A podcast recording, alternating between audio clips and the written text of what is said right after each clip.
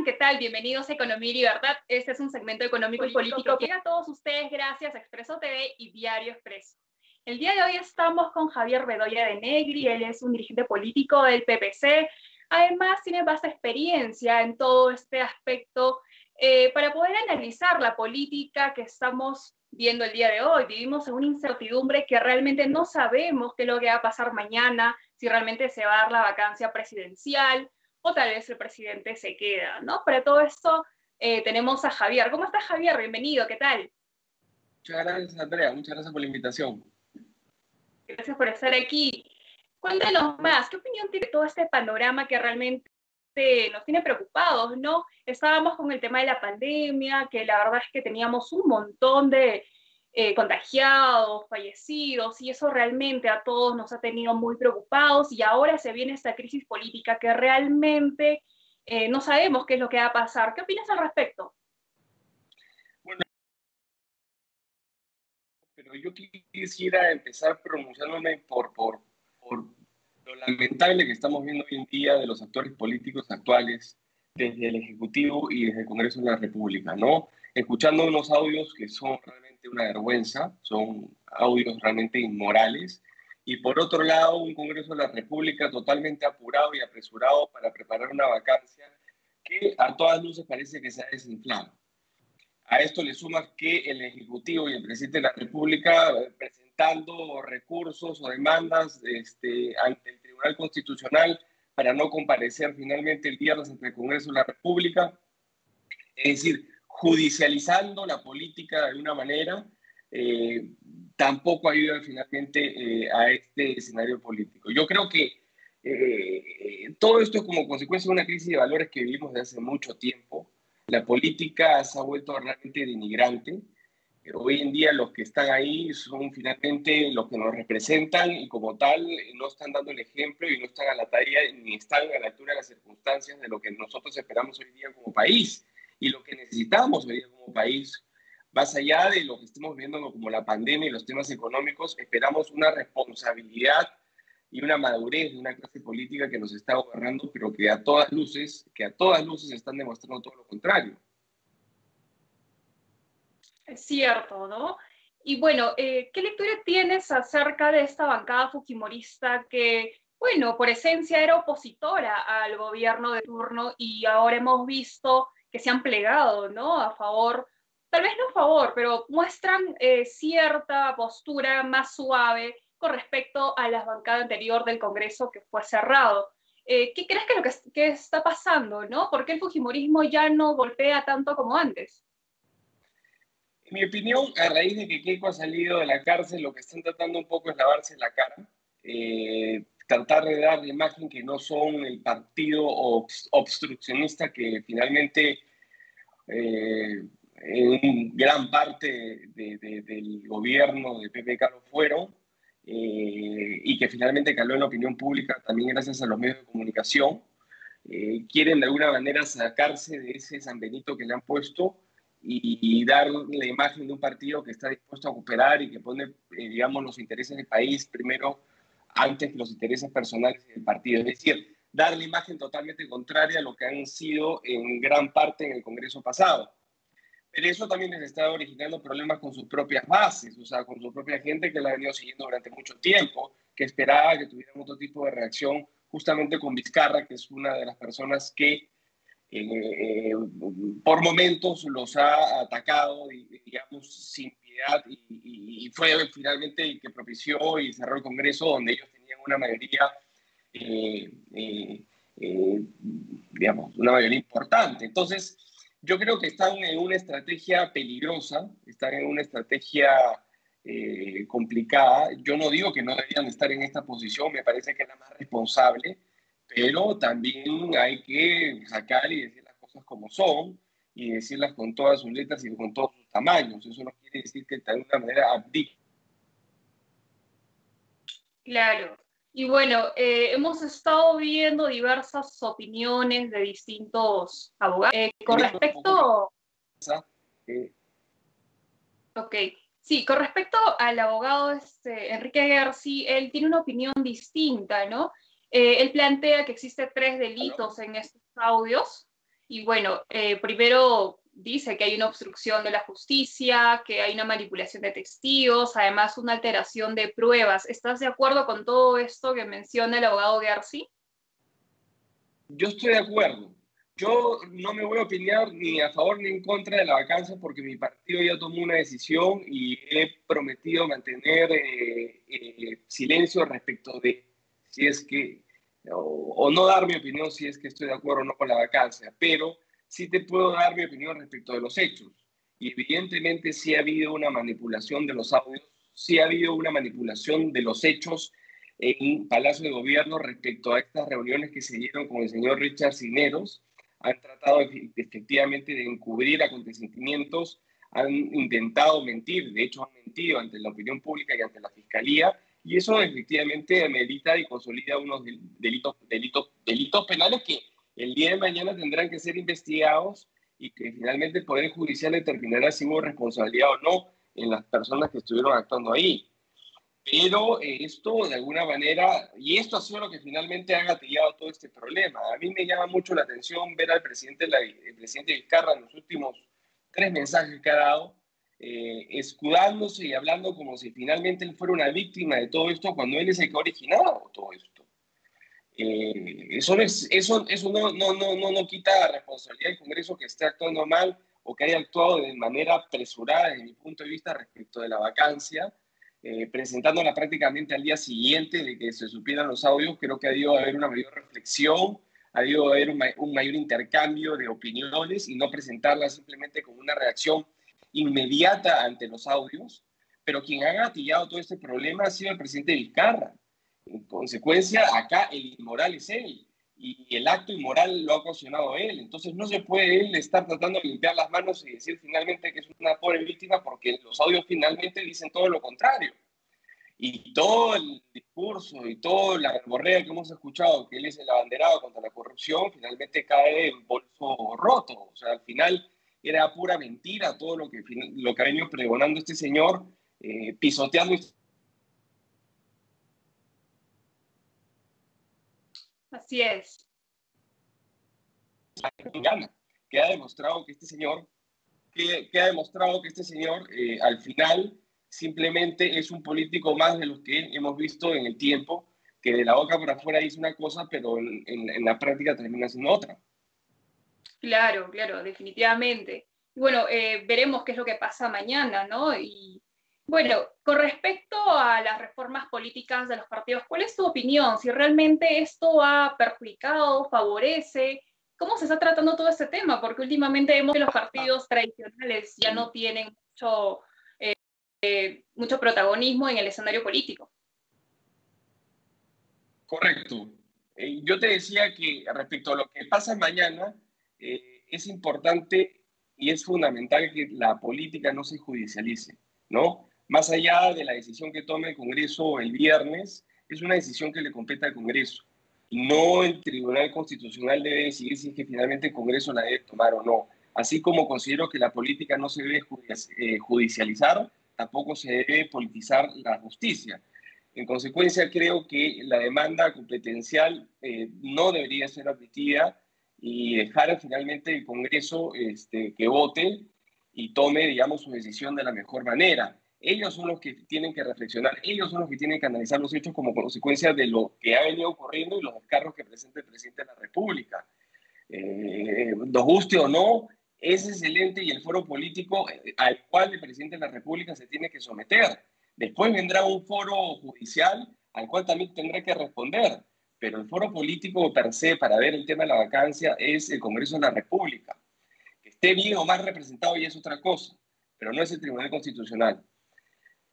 Respecto a tu, a, tu, a tu pregunta de los partidos políticos tradicionales, creo que tienen, tienen una gran tarea y hoy día estamos viendo, por ejemplo, lo que está sucediendo con Acción Popular, ¿no? Es lamentable que hayan cuatro o cinco facciones dentro de ese partido, que cada uno está jalando para su lado y al final lo que van a terminar haciendo es destruir el partido y, y, la gran expectativa que tenían para estas elecciones generales del 21 la van a terminar estrellando contra la pared. Eh, pudieron sortear muy bien las elecciones municipales, creo que lo hicieron bien, pero y, y, hicieron también muy bien en estas últimas elecciones congresales, pero luego de ver finalmente a los cuadros de Acción Popular y a las distintas facciones representadas en las alcaldías distritales, representadas en este Congreso de la República, yo creo que le va a terminar pasando la factura a Acción Popular. Entonces, ¿qué es lo que deberían hacer los partidos políticos? Los partidos políticos tradicionales normalmente nos guiamos por una doctrina, por una ideología, y esa debe ser la columna vertebral del partido. Y sobre la base de esa columna vertebral se hacen los planes de gobierno y los programas para los cuales se va o se pretende gobernar los próximos cinco años. En consecuencia, pueden haber divergencias, pueden haber matices en cuanto a opiniones, pero no pueden haber tampoco opiniones tan distantes respecto de uno y otro tema. El problema de algunos partidos políticos es que justamente no tienen pues una ideología, no tienen una doctrina, no tienen tampoco cuadros ni gente que esté debidamente capacitada ni formada en el ámbito político e ideológico. En consecuencia, simplemente es un grupo que trae a gente de distintas posturas y lo único que los, que los cobija es la inscripción que tienen en el partido político. Entonces, y eso pasa con, no solamente con los partidos políticos tradicionales, sino con los partidos políticos en general.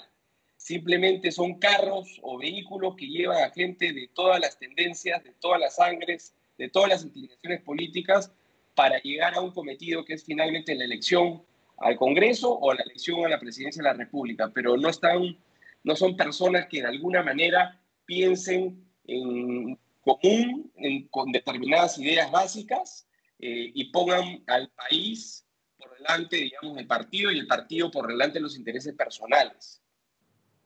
Simplemente están pensando en sí mismos. Un gran, un gran ejemplo es el partido PPK, y mira cómo terminó finalmente. Y, yo, y, y fue parte del problema que tuvo PPK al gobernar, de no tener gente que articulara y operara adecuadamente porque no había de alguna manera consonancia entre sus propios miembros.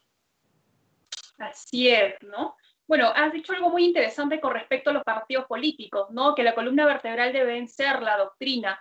Pero, ¿qué opinas de, si esta doctrina tal vez es necesaria adaptarla a los nuevos tiempos, ¿no? Porque vemos que tanto el APRA, que tiene más de 90 años, el PPC más de 50 años, o Acción Popular 60 años, eh, probablemente esta doctrina está basada pues hace décadas atrás y la juventud de hoy, la nueva generación, conecta más con esos partidos fabricados de momento, partidos express, ¿no? Como el de Julio Guzmán, el de PPK y a la larga se cae. ¿Qué tarea deberían tener los partidos tradicionales para adaptarse a los nuevos tiempos y poder captar nuevas generaciones para que esta cultura política se difunda, ¿no? Vemos muchos jovencitos que a veces se sienten atraídos por el populismo de momento y a la larga, pues esto traen malos resultados cuando eligen a personajes que tal vez no tienen trayectoria política, eh, son aventureros en todo este aspecto que lamentablemente pues trae improvisados y vemos los resultados de hoy como un Congreso populista y lo demás, ¿no?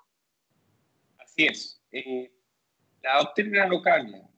Y eso lo digo también para la gente de mi partido. La doctrina no cambia. Lo que cambia son los programas y lo que cambia son los planes de gobierno. Eso es lo que finalmente se actualiza. La columna vertebral sigue siendo la misma. Es una inamovible. Lo que va mutando y va cambiando son los programas y los planes de gobierno. ¿En qué hemos fallado los partidos políticos que nos guiamos en una doctrina? Es que no hemos sabido comunicarla correctamente. Hemos usado de repente terminologías o un idioma que es difícil de entender para la población joven y finalmente no hemos conectado con el electorado como debimos conectar en su momento y ahora. Eh, el PPC, por ejemplo, en un partido que en los años 70 y 80 había, hablaba sobre economía social de mercado. Eh, nos tildaron como el partido de derecha, como el partido pues, que velaba por los intereses del empresariado, y hasta ahora lo siguen haciendo. ¿Qué es lo que sucedió en su momento? El PPC introdujo la economía social de mercado en la Constitución del 79, que fue replicada en la 93, y que ha sido finalmente lo que ha originado el desarrollo del país evidentemente tiene que mejorarse las leyes de desarrollo de ese precepto económico que está en la Constitución, sí, para que de alguna manera la gente eh, sienta esa redistribución de la riqueza que genera la economía social de mercado de mejor manera.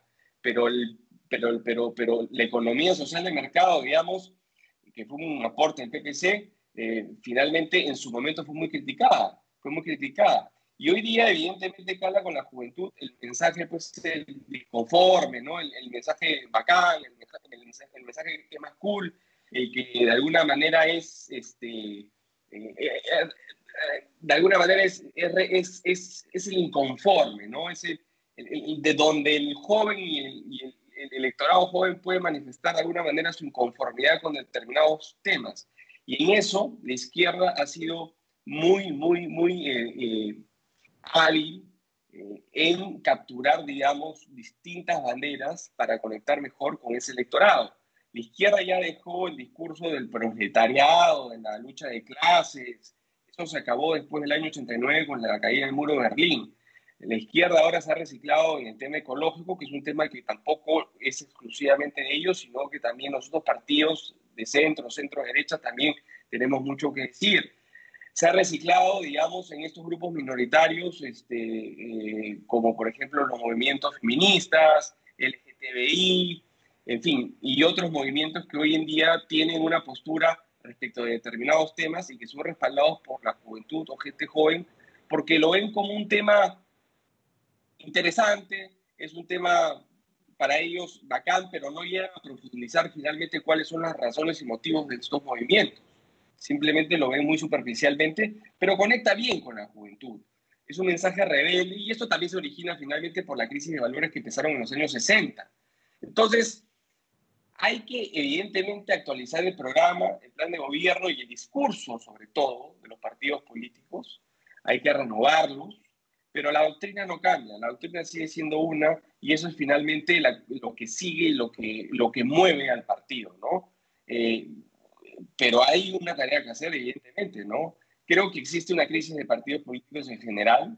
Eh, la gente no se identifica con mayormente nada. Hoy en día creo que, que, la gente está cada vez más, menos interesada en la política, no quiere saber absolutamente nada de la política, como consecuencia de los escándalos que estamos viendo hoy en día que está pasando en el país. O sea, ese es un ejemplo clarísimo de por qué la gente no le interesa la política y no quiere saber con la política y no se quiere involucrar en política. Pero la política es esencial, es fundamental para el desarrollo, para el avance de un país.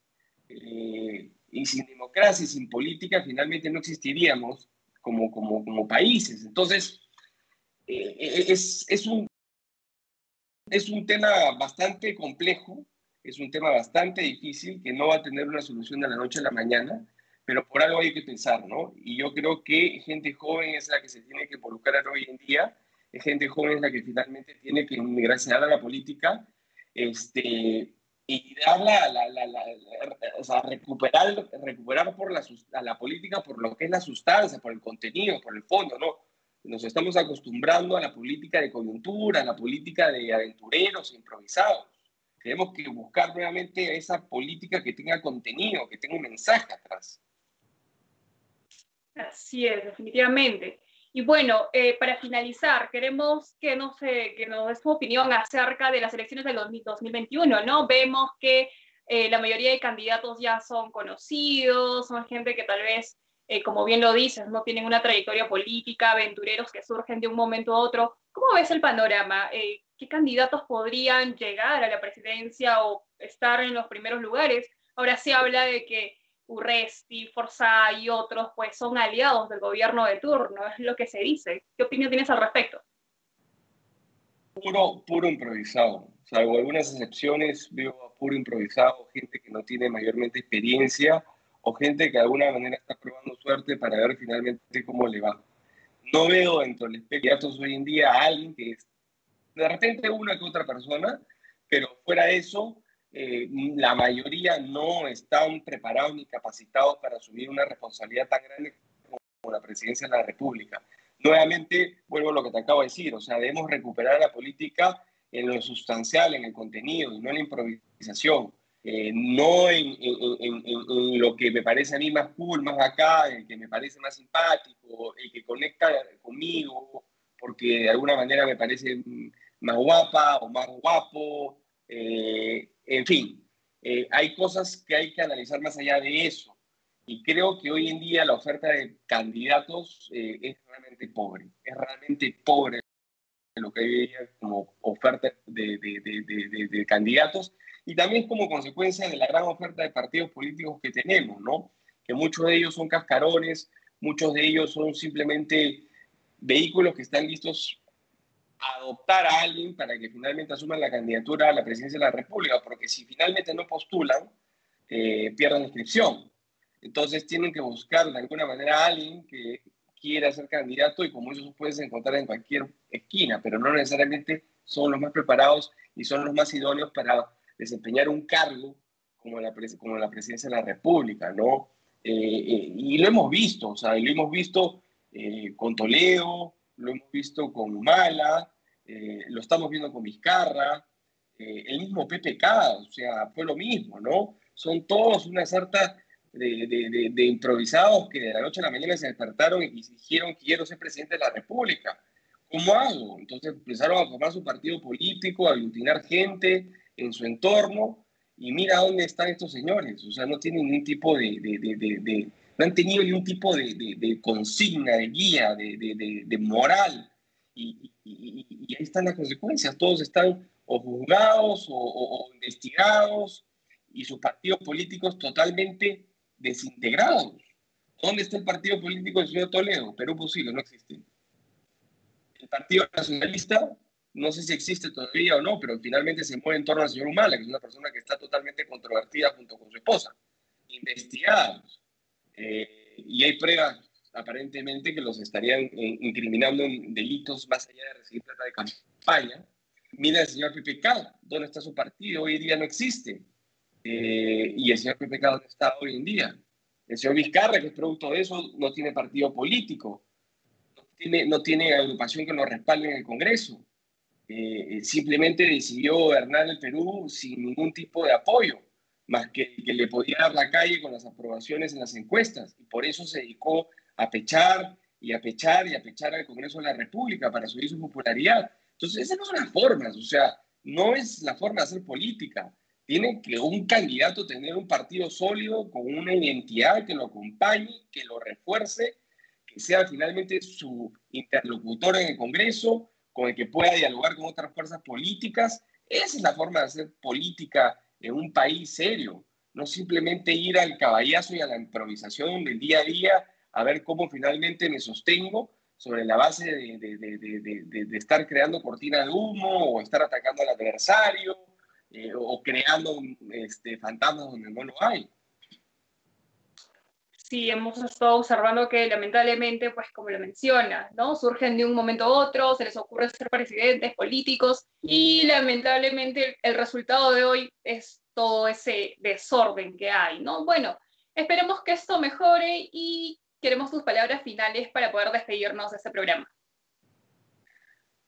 Muchas gracias por la invitación y yo quiero, yo quiero básicamente, a pesar de haber dicho lo que he dicho y estar en la situación en la que nos encontramos, que es tan caótica, eh, decirle a los que nos escuchan hoy en día que existe esperanza. Yo creo que hay gente buena que tiene ganas de hacer política, que está preparada y que simplemente está esperando el momento para hacerlo. Eh, hay que incentivar también a los jóvenes para que se metan, se involucren un poco más por su país a, incentivar a las personas que no solamente se preocupen en el tema económico o que se empiecen a preocupar por su país cuando les tocan la billetera, eh, sino que tengan, digamos, un sentido de civismo, un sentido de servicio público, que así como tu país te da muchas cosas, también tú le tienes que dar en algún momento algo a tu país, y eso, desde mi punto de vista, significa servicio público, ¿no? Eh, no solo basta con pagar los impuestos, no solamente basta por tener una empresa de pronto y contratar tantos empleados, o, en fin, creer que uno da a su país de alguna forma y con eso basta. Creo que uno tiene que poner el hombro, tiene que participar, no necesariamente en un cargo público, puede hacerlo atrás, puede hacerlo de otra forma, pero lo cierto es que nos tenemos que involucrar y se tiene que involucrar gente con mayor nivel, nivel de preparación. Y evidentemente ahí está la tarea de los partidos políticos que tenemos que también hacer mucho al respecto, para que justamente esa gente que se quiere involucrar se encuentre preparada en lo político y este, en, en, lo doctrinario, en, lo originario que identifica finalmente esa persona con el partido. Bueno, eh, muy interesante todo lo que nos mencionas. Gracias Javier por estar en el programa. Y bueno amigos, esto ha sido todo por hoy y nos vemos el próximo miércoles a las 6 de la tarde por Expreso TV y Diario Expreso.